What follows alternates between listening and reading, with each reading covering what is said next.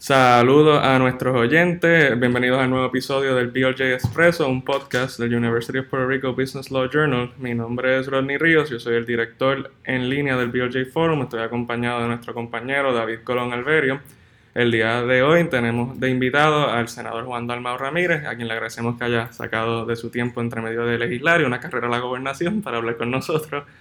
El senador Juan Dalmau Ramírez nació en 1973, es graduado de la Escuela Superior del Colegio Notre Dame de Cagua, obtuvo su bachillerato con concentración en Ciencias Políticas y su Juris Doctor de la Universidad de Puerto Rico. Posteriormente recibió su maestría en Derecho de la Universidad de Harvard. Durante sus estudios de Derecho fue director de la revista jurídica de la Universidad de Puerto Rico para el volumen 67. Además, fue oficial jurídico del juez presidente del Tribunal Supremo, honorable José Andreu García, y en el ámbito político, el senador Dalmau fue nombrado en el 2002 como secretario general del Partido Independentista Puertorriqueño, comisionado electoral del PIB, candidato a la gobernación por, ese partido en el 2012 y en el 2016 fue electo senador por acumulación del Partido Independentista, cargo que ejerce hasta el presente y adicional hoy en día es candidato a la gobernación nuevamente para las elecciones del 2020. ¿Cómo se encuentra, senador? Pues saludos a ambos. Después de esa introducción, como que me tengo que acoger al retiro. Me siento que tengo 80 años. Eh, eso es lo malo de esas introducciones que son hechas por los que preparan las biografías en las redes sociales. Pero, mano, estoy este, contento de estar con ustedes y colaborar con mi alma mater eh, y con los esfuerzos de sus estudiantes para ¿verdad? informar en el contexto jurídico, pero eh, también en tantas otras dimensiones necesarias, en este caso en el tema económico y los asuntos de política pública. Así que, mano, nada, un placer estar con ustedes en la mañana de hoy. Gracias, gracias. Este, pues nada, vamos a este, iniciar con unas, preguntas básicas, ¿verdad? Nuestra revista, como le mencionamos antes de comenzar, se enfoca mucho en asuntos de economía, entonces pues queríamos ver su opinión de qué, ¿sabe? qué limitaciones usted ve en el desarrollo económico de, de la isla.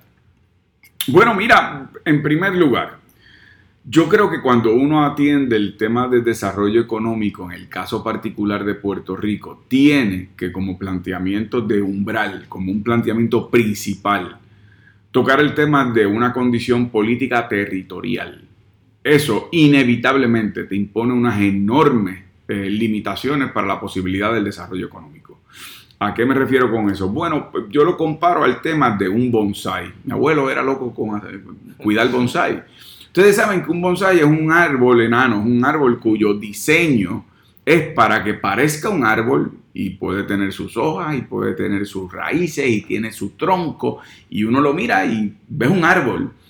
Pero por más que le eches abono, por más que lo podes, por más que lo cuides, va a alcanzar su limitación de crecimiento al diseño que tiene, que ser un árbol enano. No va a dar sombra, no va a dar fruto, es un bonsai. Puerto Rico, en términos de su modelo político, pues un bonsai. Su limitación estructural en términos de gobierno impide ser competitivos en términos económicos. No podemos hacer tratados comerciales con otros países, no podemos eh, manejar nuestras tarifas aduaneras de productos que se importen a Puerto Rico, no podemos establecer la marina mercante que querramos utilizar con respecto a transportación de bienes para los Estados Unidos o de los Estados Unidos para Puerto Rico. Tenemos un puerto de transbordo que es un puerto, eh, un elefante blanco, porque no podemos utilizarlo realmente como un puerto de transbordo que tenga unas zonas libres de tributación para el desarrollo de la manufactura. Eh, tan cercanos que estamos al canal de Panamá, tan geográficamente privilegiados para poder eh, transportar productos hacia los Estados Unidos, otros pueblos de Centroamérica, del Caribe. Eh, el gran potencial de Puerto Rico, que es su ubicación geográfica, estamos enormemente limitados. Así que eso lo, hago como un planteamiento de umbral. Ah, que eso impide que tomemos también unas políticas públicas internas en Puerto Rico para desarrollarnos económicamente. No, no hay impedimento para eso. Sería poner, pues tal vez un parcho eh, dentro de esas grandes limitaciones que te describí, pero ciertamente se pueden dar unos pasos para tratar de ser, dentro de las circunstancias, paliar la crisis económica que enfrentamos. ¿Y alguna legislación que usted entiende que está ahora mismo pendiente en la Asamblea Legislativa que sería útil para el desarrollo económico si se aprobara, ponle, antes de las elecciones o ahora mismo? Sí, sí, sin duda alguna. Yo creo que la principal, eh, el principal obstáculo para, para el desarrollo económico en este momento es la disparidad con respecto a las obligaciones contributivas en el país. Nosotros tenemos un país eh, cuyo ingreso depende principalmente del consumo, es el IBU. Eh, ese ingreso que tiene el gobierno eh, es muy limitado, primero porque la capacidad de captación del IBU es muy, muy, pequeña, es apenas de un 50% de los comercios que cobran el IVO y lo reportan. La otra mitad lo cobra, no lo reporta. Así que eso ya te coloca el gobierno con un déficit de ingresos para poder inyectar al estímulo económico. En segundo lugar, la disparidad con respecto al trato contributivo de las empresas foráneas. Nosotros tenemos empresas foráneas que repatrian ganancias de hasta 37 mil, 36 mil millones de dólares al año y sin embargo algunas son absolutamente exentas, no pagan en Puerto Rico otras eh, que son las del arbitrio especial del 4%, ese arbitrio está amenazado de ser eliminado por parte del Departamento del Tesoro eh, de los Estados Unidos, así que hay que transformar la manera que estamos recibiendo lo que constituye una quinta parte, casi una cuarta parte del presupuesto del país, que es el ingreso de esa foránea de un 4%.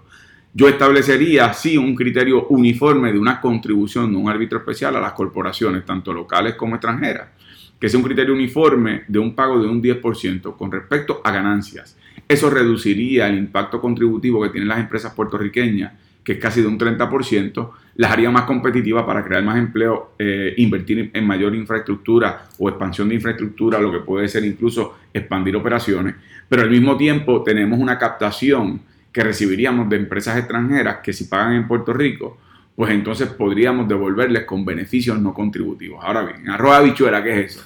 Beneficios no contributivos es eh, adiestramiento para mano de obra, financiamiento para expansión de operaciones, lo que tiene que ver con calidad de los servicios o utilidades básicas, agua, energía eléctrica, etcétera. Lo que están haciendo otras jurisdicciones que son más competitivas que Puerto Rico. Yo estaba escuchando recientemente hablar sobre esto y particularmente mencionó Irlanda, y cómo ellos ofrecían beneficios no contributivos a estas empresas foráneas para, ¿verdad? Esto, tener un mayor appeal, dice, más allá de la exención contributiva, pero ahora mismo en el, como que en el problema que nosotros tenemos sobre la mesa, que esto, la reestructuración de la deuda, nosotros, yo, esto, me han hecho el comentario de que quizás eso no sea tan posible, ¿verdad? Esto en estos momentos, pero quizás entonces luego de reestructurar la deuda y llegar entonces a ese acuerdo, salir de la bancarrota, pues entonces eso puede ser una alternativa o usted piensa que ahora mismo se puede? No, se, puede ahora mismo, pero, pero siempre ha habido, eh, David, siempre ha habido eh, eh, estas voces del apocalipsis que piensan que si tú tocas empresas foráneas con el pétalo de una rosa se van. o eso afecta el comercio o afecta. Vamos a multipreciar realmente qué, aportan estas empresas en Puerto Rico. Son, son empresas que vienen con contratos eh, de exención contributiva. Se les da todo. A cambio de lo que llaman creación de empleo. No hay métricas en el Departamento de Hacienda ni Desarrollo Económico que te diga cuántos empleos específicamente crean muchas de estas empresas directos e indirectos. Y es principalmente a salarios que están en el mínimo. Con la reforma laboral número uno y número dos, eh, los periodos eh, probatorios de los empleados que están al mínimo se expandieron y lo que está ocurriendo hoy el fenómeno de muchas de esas empresas es cuando te acercas al momento que pasas de probatorio a ser un empleado regular, te destituyen, tú no tienes los derechos de reclamo y luego un poco te reciclan mucho más adelante para volver el ciclo de que seas probatorio. Así que eso realmente no nos convierte en una economía competitiva que más gente tenga dinero en el bolsillo, compre productos, puede inyectar a la economía dinero. Por eso yo digo que son empresas ubicadas en Puerto Rico que reciben un beneficio en nuestro sistema económico. Aquí hay mercado para Walmart, Kmart, eh, Costco, Sam's, eh, entre otras, no estoy singularizándolas a ellas por ser ellas, pero si hay mercado para esas empresas, entonces que esas empresas que se benefician de este mercado también pongan de su parte en el momento de la crisis. Otra cosa es el tema de la deuda. ¿Por qué digo otra cosa? Porque si Puerto Rico tuviera un sistema fiscal saludable de ingresos, no habría en teoría una junta de control fiscal porque estaría pagando sus obligaciones. Es que colapsó. El endeudamiento fue enorme y su capacidad de pago ninguna. Yo tengo mi posición con respecto a ese tema de qué hacer con, la deuda y cómo enfrentar esa crisis, pero, pero veo aquí que Rodney tiene... Sí, le iba a preguntar antes de eso, una ley laboral ideal para usted, ¿qué, con, sabe, qué contendría? Mira, sin verdad mencionártelo con kilómetros y hectómetros, con esa... pero filosóficamente yo creo que ha quedado demostrado que en la medida en que las condiciones de los trabajadores son condiciones apropiadas, entiéndase plan médico, entiéndase vacaciones, enfermedad, salario justo. No solamente esas economías son mucho más robustas porque esos trabajadores tienen mayor ingreso para invertir en la economía del país, pero además la productividad de esos trabajadores es mayor, es decir, beneficia al comercio. Y hay muchas economías que han eh, precisamente dado el paso para, para apartarse de la visión de Ayn Rand, que el trabajador un poco eh, eh, tiene un déficit de valor humano porque no es el que es el empresario y como tiene ese déficit tiene que pagar y llevar sobre sus hombros la carga del triunfo o, del éxito de aquel que sí es virtuoso y el virtuoso es el empresario, el dueño de la empresa.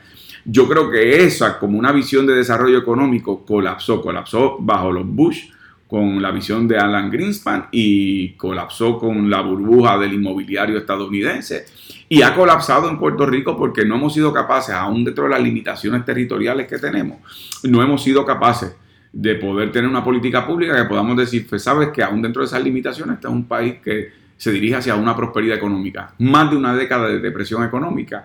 Eso no lo han vivido ni siquiera los países que con prejuicios vemos de la América Latina y el Caribe, que tienen unos niveles de crecimiento punto tanto, uno punto tanto. Nosotros estamos en decrecimiento continuo. Nuestra generación no recuerda tiempo que no sean de crisis económica. Así mismo es. Entonces, Lela, le quería preguntar, ya no contesto cómo podía desarrollar un poco más de calidad de vida, que era una pregunta que tenía, pero entonces, ¿qué otro rol tiene el derecho en su, verdad? ¿Qué se puede hacer en derecho corporativo, tributario, verdad? ¿Nos puede entrar un poquito más en detalle? Bueno, sí, como te planteé, en el derecho tributario, un sistema que sea progresivo en vez de regresivo.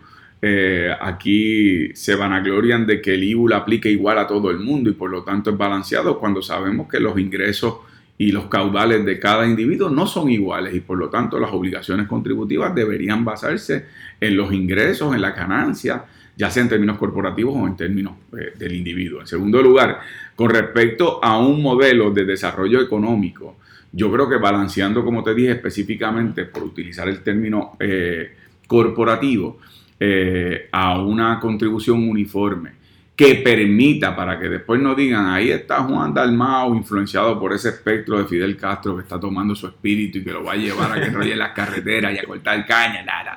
No, no, no, no, al contrario.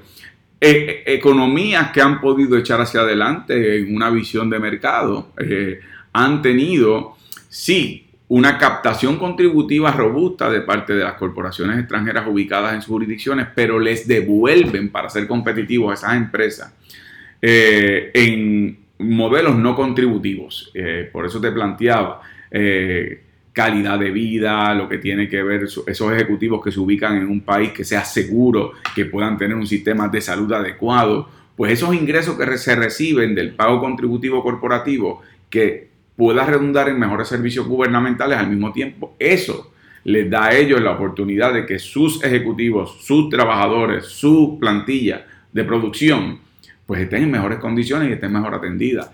Eh, para un país en donde si tú fueras un extranjero que quieres invertir en Puerto Rico y mover aquí una empresa y traer a tu familia y traer tus empleados, tus ejecutivos, ves una jurisdicción como Puerto Rico hoy día, es una jurisdicción en donde no hay estabilidad en el servicio energético, no hay estabilidad en el servicio de agua, no hay estabilidad en el sistema contributivo ni en el sistema de política pública de otorgación de permisos. Tú no sabes si hoy invertiste 10 millones de dólares para un negocio y mañana te cambian la regla y tienes que invertir más o pierdes. Así que se convierte en una jurisdicción para efectos de la inversión muy inestable. Eh, y en ese sentido, uno de los pasos que hay que dar de política pública en términos legislativos es una política pública de inversión que sea coherente y que esté diseñada a mediano y largo plazo para que el que invierta sienta que hay, eh, ¿verdad?, una estabilidad con respecto al dinero que va a invertir. Y, le pregunto, ¿eso conllevaría también, ¿verdad?, desarrollar un capital local puertorriqueño? Sí, por, eso, por eso te planteaba que en el tema de las contribuciones corporativas, la reducción a, a las contribuciones de las corporaciones locales en Puerto Rico, es clave en ese balance. Eh, hoy día las corporaciones locales pagan más de un 30% en contribuciones y hay empresas extranjeras que se ubican en Puerto Rico que son absolutamente exentas, pagan cero. En esos casos, ahí hay un desnivel, un desbalance. No te entro yo al tema, no te entro yo al tema de lo que pasa con el tema de, la otorgación de permisos. Hay personas que quieren abrir, pequeños comerciantes, un restaurante. Ya tienes el local, ya lo tienes ubicado. En lo que te llegan los 10 permisos, la inspección de bomberos, la inspección de aquel y la inspección del otro. Estás pagando renta sin producir un centavo por 6, 7 meses. Ya tú empiezas en un negocio no solo descapitalizado porque eh, está, es un negocio que está fundamentado en una deuda de algún préstamo que tomaste. Y en segundo lugar, que ya tienes el déficit de haber estado pagando sin producir para entonces comenzar un negocio que por definición toma tiempo establecerse para tener sus ganancias. Así que aquí el, empresario local, cuán pequeño, mediano o grande sea, comienza con unas limitaciones que le impone la propia estructura gubernamental, que son desventajosas y desestimula el empresarismo local. Eh, yo creo que eso también viene eh, Ustedes perdonen que yo me siga tomando así atribuciones y tiempo. No, no, no se preocupe. Pero, pero eso viene también porque la, la, mentalidad que ha existido en Puerto Rico, no te digo yo desde tiempos de España, porque era un sistema económico distinto, pero, pero de siempre, y le pasa a todos los territorios o, o, las, colonias, es que se piensa que nosotros, nuestra clase empresarial eh, eh, es realmente un capital intermediario del capital de la metrópoli por eso es que yo siempre recuerdo un profesor de ciencias sociales en la UPI que decía que en Puerto Rico no hay escuela de empresarios, hay administración de empresas. La idea de que tú vas a administrar la empresa de otro. Y yo creo que en ese aspecto, dar las herramientas para un desarrollo empresarial local robusto es determinante. Uno de los temas de desarrollo económico que a mí me gusta tocar, no sé si estará en tu pregunta, es que también nosotros tenemos esta visión de desarrollo económico eh, eh, bien homogénea. Ah. Y yo creo que también nosotros debemos regionalizar el tema del desarrollo económico. Las facilidades que tiene eh, el área central de Puerto Rico no son las que tiene el área este. Y cuando tú hablas del tema del empresarismo local, yo te voy a dar un ejemplo.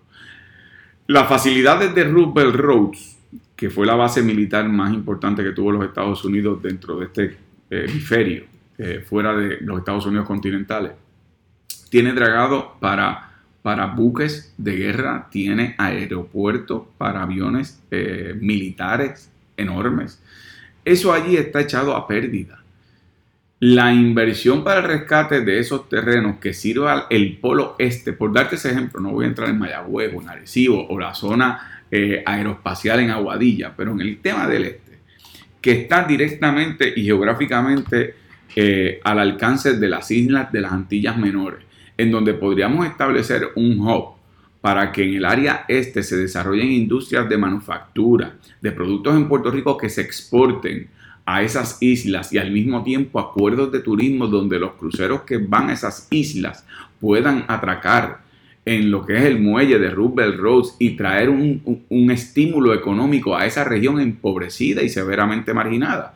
Ese es un ejemplo de algo que no se piensa Tú tienes allí en la zona este también turísticamente el yunque, tienes también turísticamente lo que son los zip lines, lo que son las, eh, las haciendas de caballos, tienes un área campestre en ese sentido. Eh, hay toda una zona eh, que puedes desarrollar en términos de playa, de lo que, de lo que son deportes extremos, pero, pero no hay esa visión. Usa el aeropuerto de aquí de, del Muñoz Marín, que está bastante venido a menos eh, y no hay ninguna otra ¿verdad? oferta para efectos de vamos a enfocarnos entonces en esas antillas menores, en eh, empresarismo de manufactura para poder entonces exportar productos hechos en Puerto Rico a esas islas. Eh, pues no, no hay esa mentalidad. Y este, ¿verdad? Viendo, asumiendo que mejoramos la situación económica, mejora la captación, ¿Cómo se atiende el problema de la corrupción? Porque, por ejemplo, le preocuparía a los empresarios que, o sea, ok, me sacan tanta cantidad de dinero en contribuciones, pero se despilfarra en contratos para empleados fantasma, cosas así. Sí. Mira, la ética y la moral no se legislan, empezamos por eso. Claro. Eh, lo cual resulta muy frustrante porque la política partidista, pues, es un germen que ya está muy entronizado en las estructuras de servicios de gobierno, en la otorgación de permisos. Dime con quién andas, te diré quién eres, dime quién te bautiza, para yo saber quién es tu padrino. Y eso es un problema de desigualdad al momento de, de acceder desarrollo empresarial y desarrollo económico. Yo te diría, y yo creo que esto es un, un criterio para el funcionamiento del gobierno en general. Yo sé que tú me haces la pregunta desde el punto de vista del modelo para, para desarrollo empresarial, los permisos, pero etcétera, todo. pero eso operan todo. Es que aquí sí se puede manejar el tema de que el, el funcionario público eh, en distintas áreas eh, prevalezca un sistema de mérito por encima de un sistema de recomendación o un sistema de, de, que- de dónde tú vienes o qué color tenías la camisa puesta el día de las elecciones para yo saber si te voy a colocar o no. Eso conlleva así una legislación no solo penalizante para aquellos funcionarios que discriminen contra aspirantes a puestos por razón política, pero además que se establezcan unas guías, unas guías al momento de que cada agencia vaya a preparar sus reglamentos sobre particularmente quiénes son supervisores de área.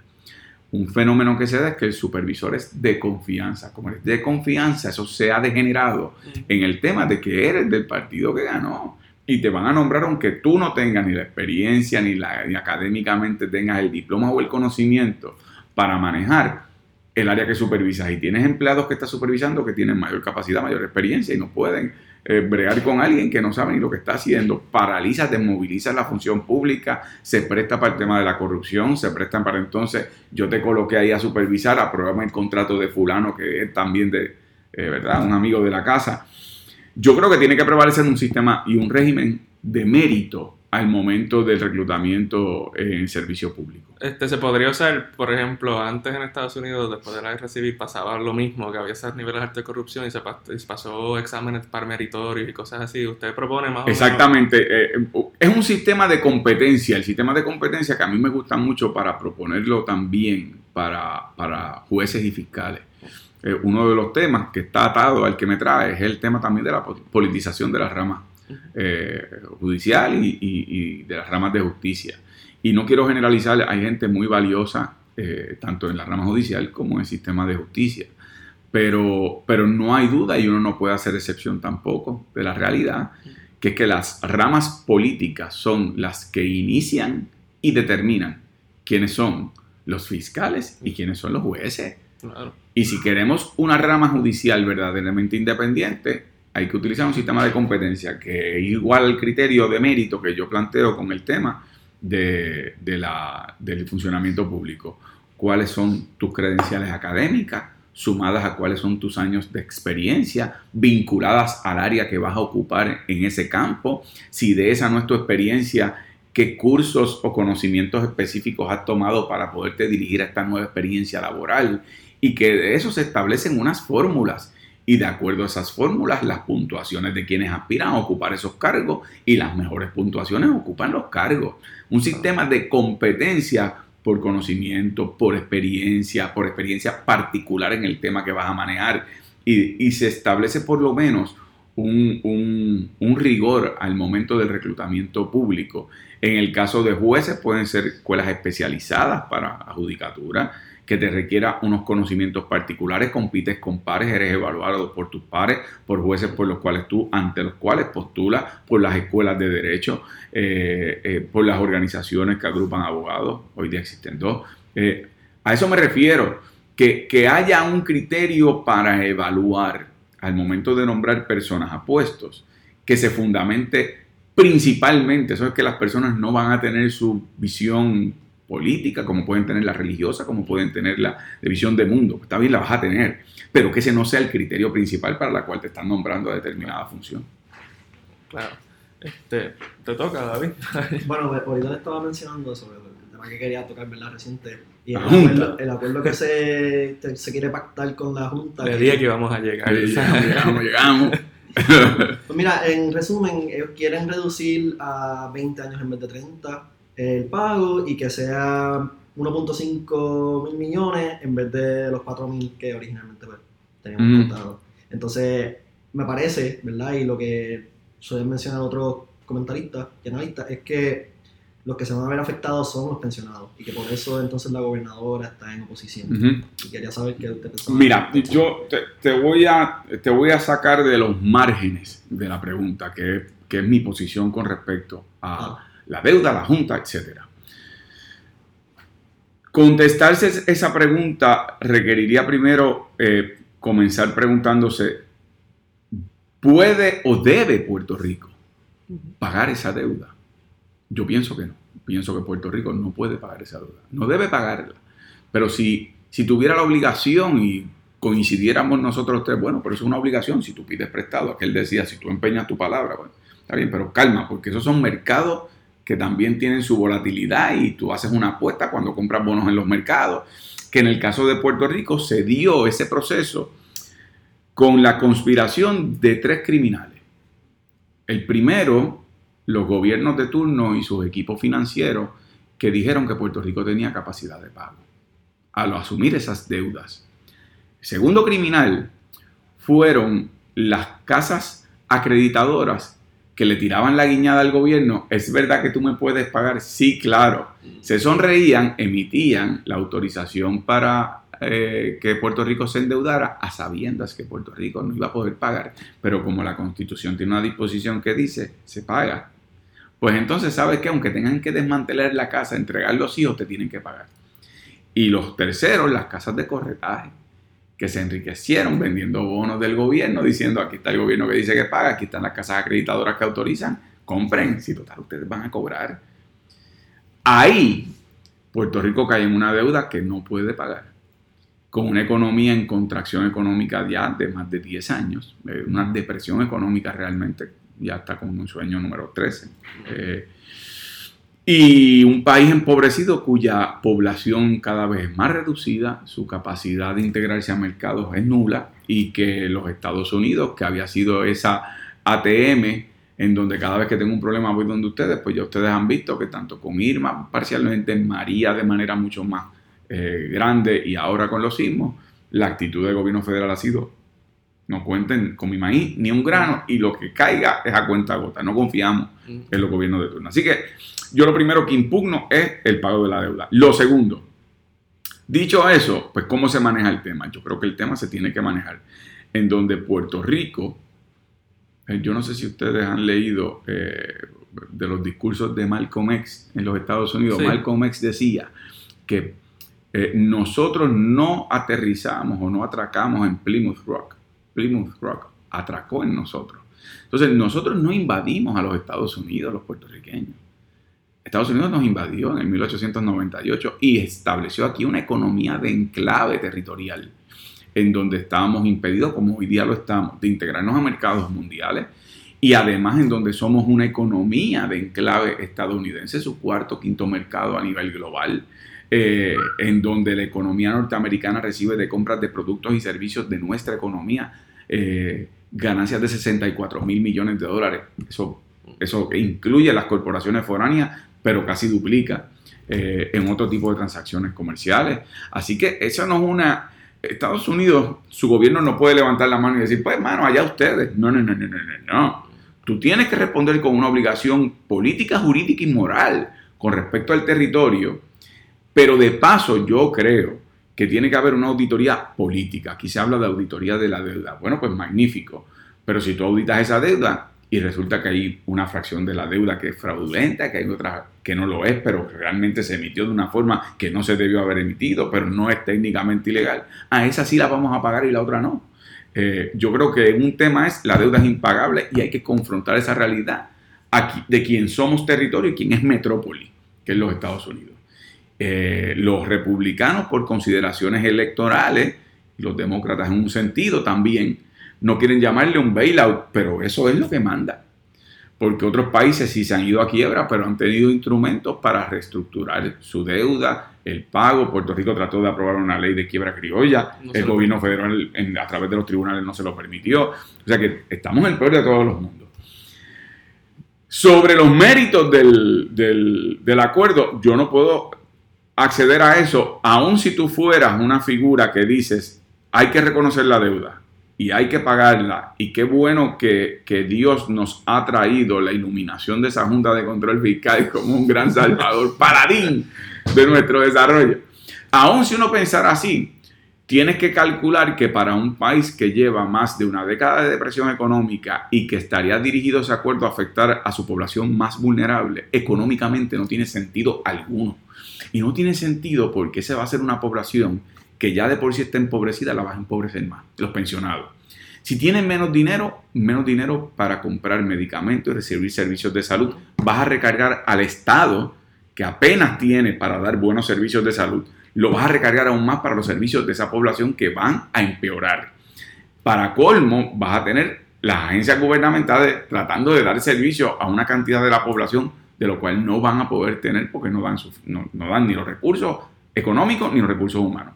Pero para colmo también, menos dinero para esos pensionados poder consumir en un país que tiene una depresión económica. Así que es la tormenta perfecta para que nos condenen a un empobrecimiento eh, severo eh, y, es peligroso además del elemento humano eh, de una población que le sirvió al país, que apostó a sus pensiones y que los que gobernaron de manera irresponsable y diría yo criminal, que ahora estas personas no van a tener calidad de vida en los últimos años de vida. Cuando digo criminal, y lo usé ahorita con todo, conscientes de todo el peso que tiene la palabra, es que yo les voy a decir a ustedes todo lo siguiente y los que nos escuchan.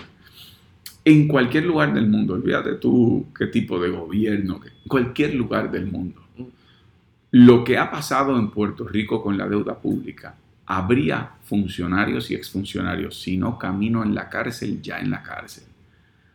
Aquí no se ha investigado ni uno.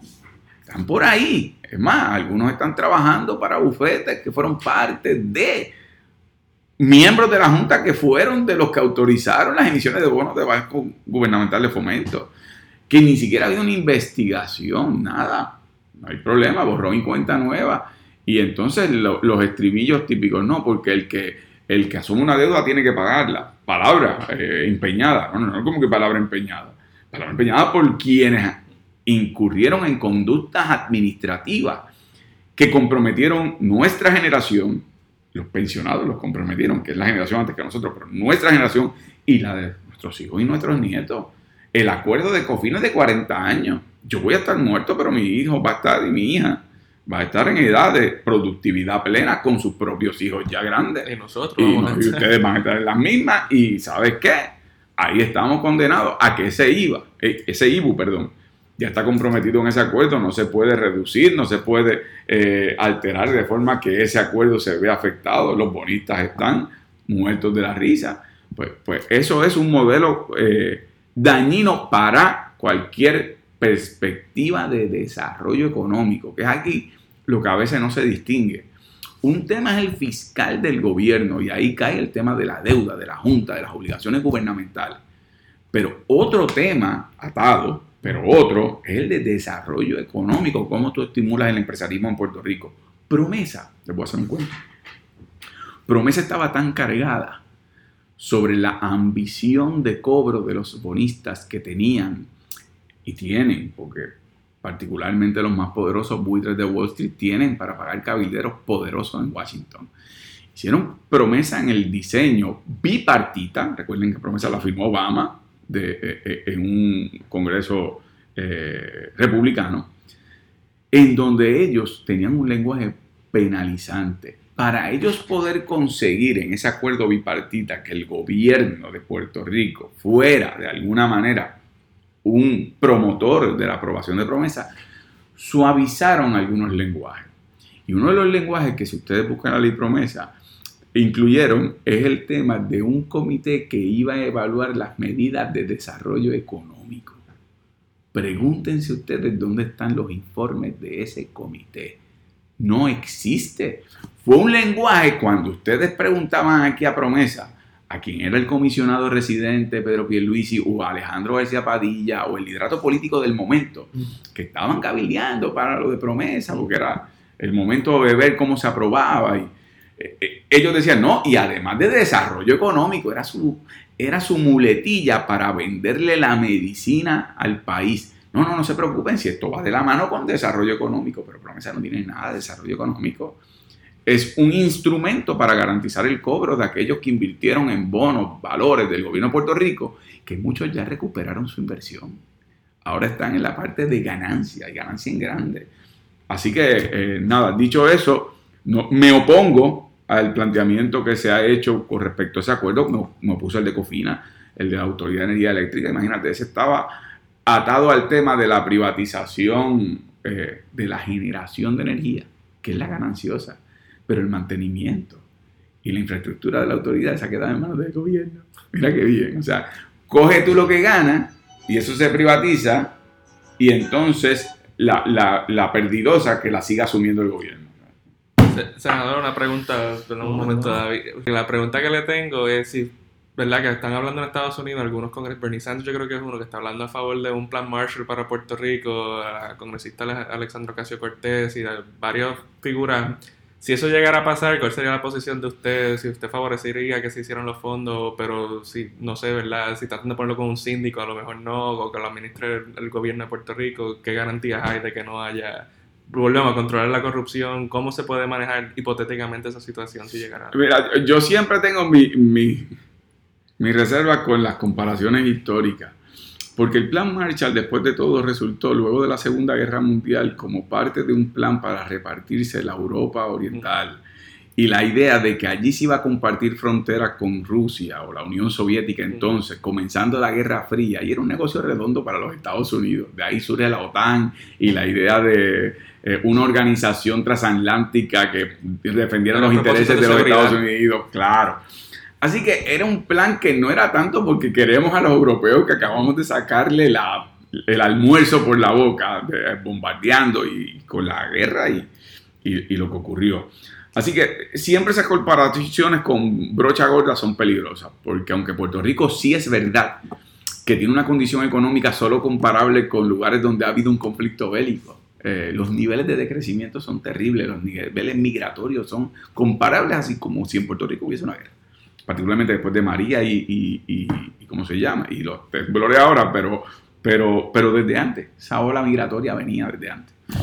Así que Plan Marshall cuidado, cuidado, porque suena bien, pero esa reconstrucción que hubo en Europa tenía diseño eh, y todavía hoy día se están pagando los precios de esos diseños.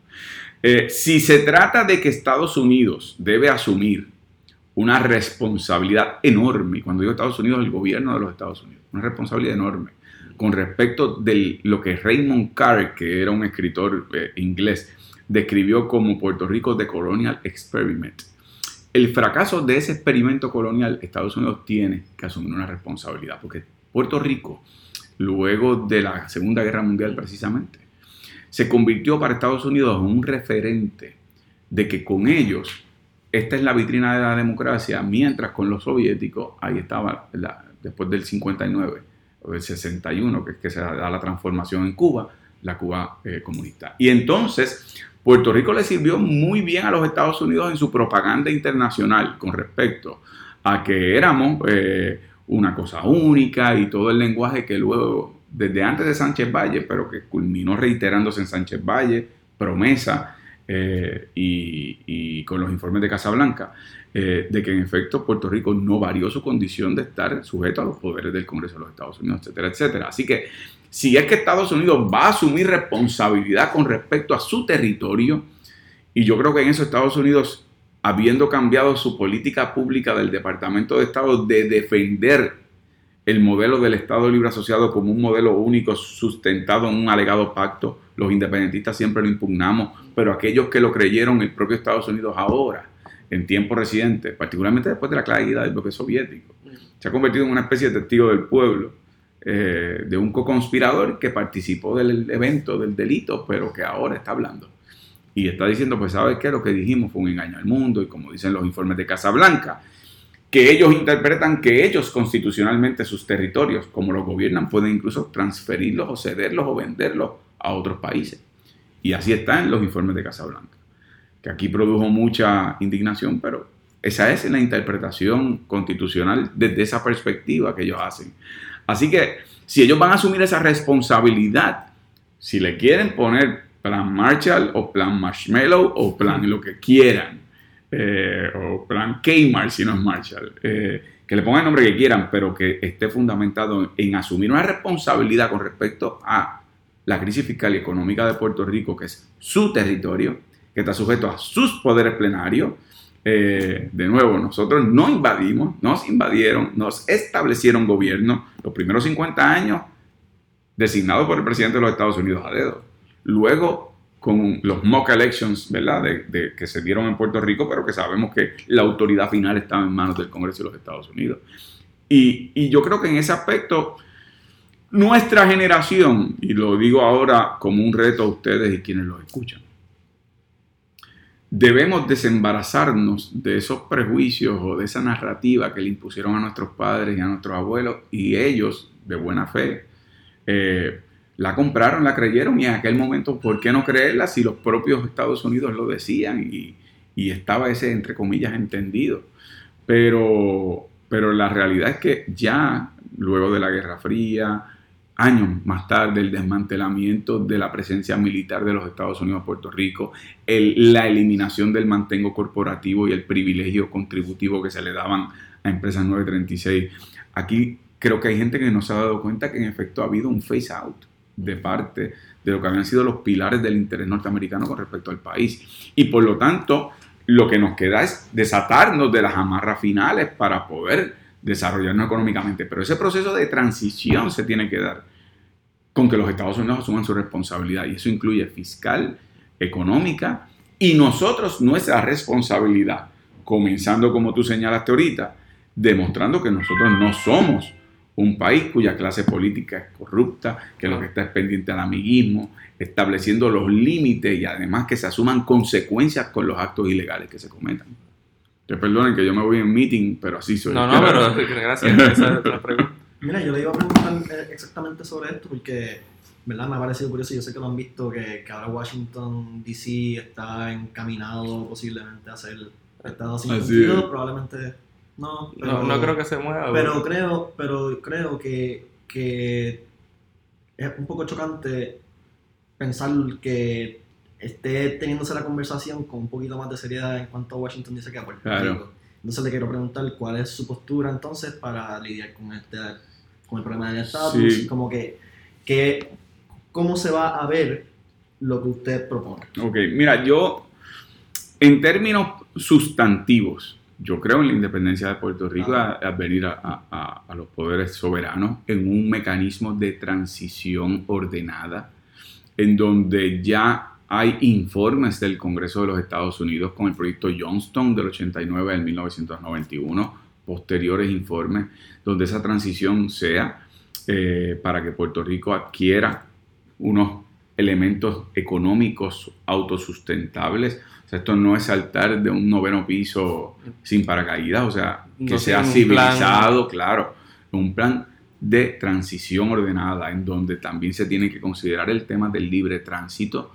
Los puertorriqueños tenemos la mitad de la población en los Estados Unidos como producto de ese experimento que se hizo.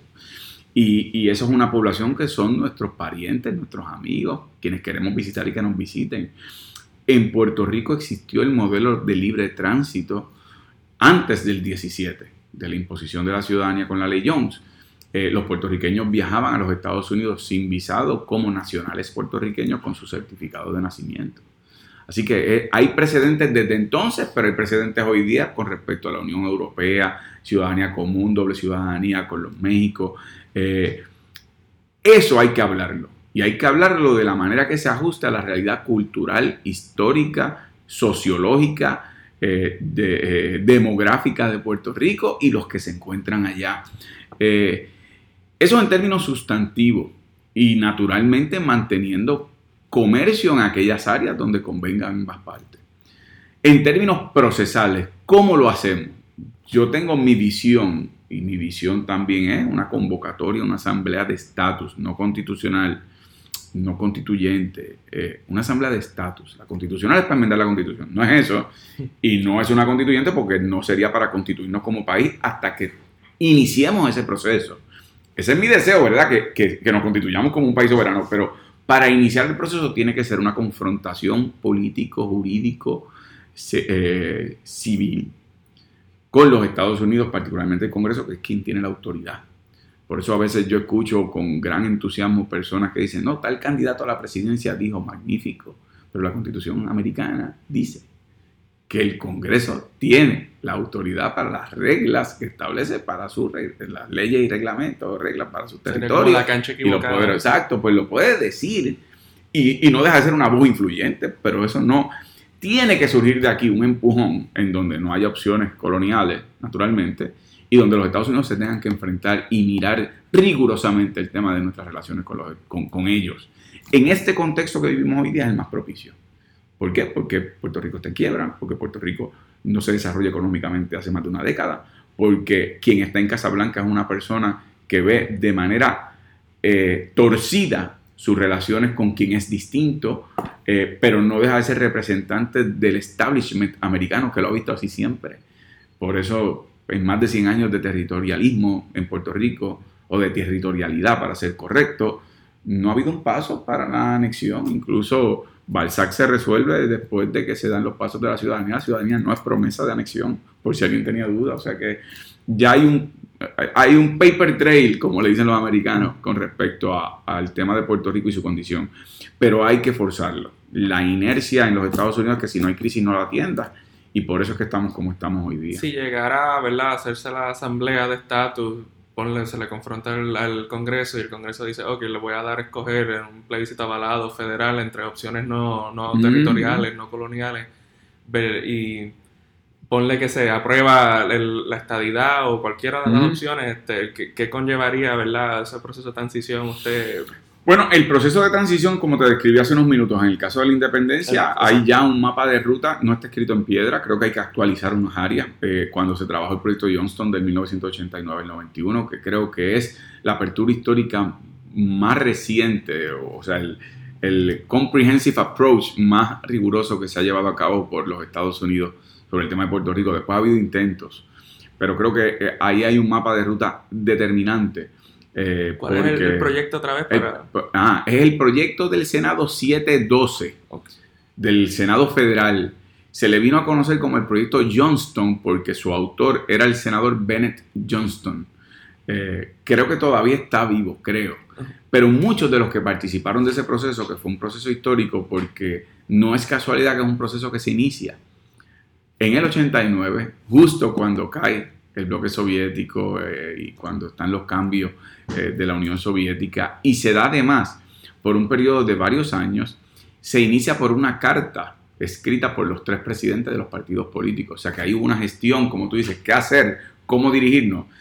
Pues si es verdad que el liderato político del país coincide que lo que hay no puede continuar, si es verdad que ya los Estados Unidos han reconocido que somos como somos lo que somos, un territorio sujeto a los poderes plenarios del Congreso.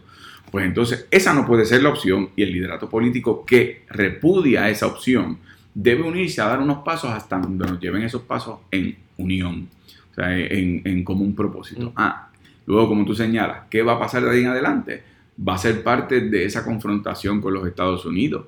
Eh, en el caso de la independencia, ¿cuál sería esa transición? La independencia en el derecho internacional se reconoce como un derecho natural inalienable, pues no la pueden negar, pero sí tenemos que negociar las condiciones de transición porque no se trata tampoco de una declaración de independencia penalizante de parte de ellos ni antiestadounidense de parte nuestra. En el caso de la asociación mediante una libre asociación, ¿cuáles serían esas condiciones? Porque esa es mutua determinación que está dispuesto a asociar los Estados Unidos y Puerto Rico. Y en el caso de la estadidad es también una mutua determinación. ¿Bajo qué criterios? Si es que está dispuesto Estados Unidos a integrar y anexar un territorio eh, latinoamericano caribeño cuya composición es una nacionalidad, ¿verdad? Como la que es la de Puerto Rico. Si ese es el caso, ¿bajo qué condiciones? ¿Es primero bajo qué votación, si es que fuera? se ha hablado de supermayorías en momentos, bueno, pero, pero que se defina, eh, condiciones culturales, condiciones eh, de, territorio incorporado primero, pero no la incorporación plena. O sea, hay una serie de cosas que solamente pueden responder ellos. Nosotros los puertorriqueños podemos debatir 100 años más. Eh, y cada cual va a dar su versión de lo que cree debe ser. Pero ellos tienen que asumir. Por eso es que mi posición, tanto en lo de la Junta, en lo de la deuda y en el tema de estatus, es la metrópoli tiene la mayor responsabilidad porque ellos son los mayores eh, responsables de nuestra condición política, económica. Ah, eso no exime los irresponsables de aquí, los inescrupulosos de aquí, los corruptos de aquí. Eh, pero en el gran marco de las cosas, los pasos determinantes los tienen que dar ellos. ¿Usted diría, senador, que un error ha sido que estamos enfocando el, debate muy aquí? Sí, no, sin duda, Si el debate es entre nosotros tres, supongamos, ¿Cuántos ángeles caben en la cabeza de un alfiler? Ah, bueno, pues tú puedes decir 100, yo digo uno, este dice ninguno. Pues, y ahí nos quedamos entre nosotros, pero no será hasta que venga Dios a juzgar cuántos ángeles caben en la cabeza de un alfiler. O sea, y lo digo un poco en broma, pero lo digo en serio. Si algo hemos aprendido, y, me refiero de nuevo a las nuevas generaciones, los intentos fallidos de ese canibalismo político de estatus, es que el que está en serio en el tema de la libre determinación y la autodeterminación de Puerto Rico, tiene que estar dispuesto a que esa primera parte del camino lo tenemos que caminar en conjunto estadistas, quienes creen en la libre asociación, independentistas, personas que vayamos y digamos, ¿sabes qué? Entre nosotros tres tenemos esta lista larga, larga, larga de, de discrepancia. Esta. Pero en lo que estamos de acuerdo es que la responsabilidad principal para iniciar un proceso definido de cuáles son las opciones viables, cuáles son las condiciones de cada opción, y cuáles son las responsabilidades y consecuencias con respecto al gobierno de los Estados Unidos, entonces nosotros dar los pasos para que ahí nos dividimos y los que crean en la anexión la defenderán, los que crean en la liberación, los que son independentistas la vamos a defender, pero el país va a votar con conocimiento de causa.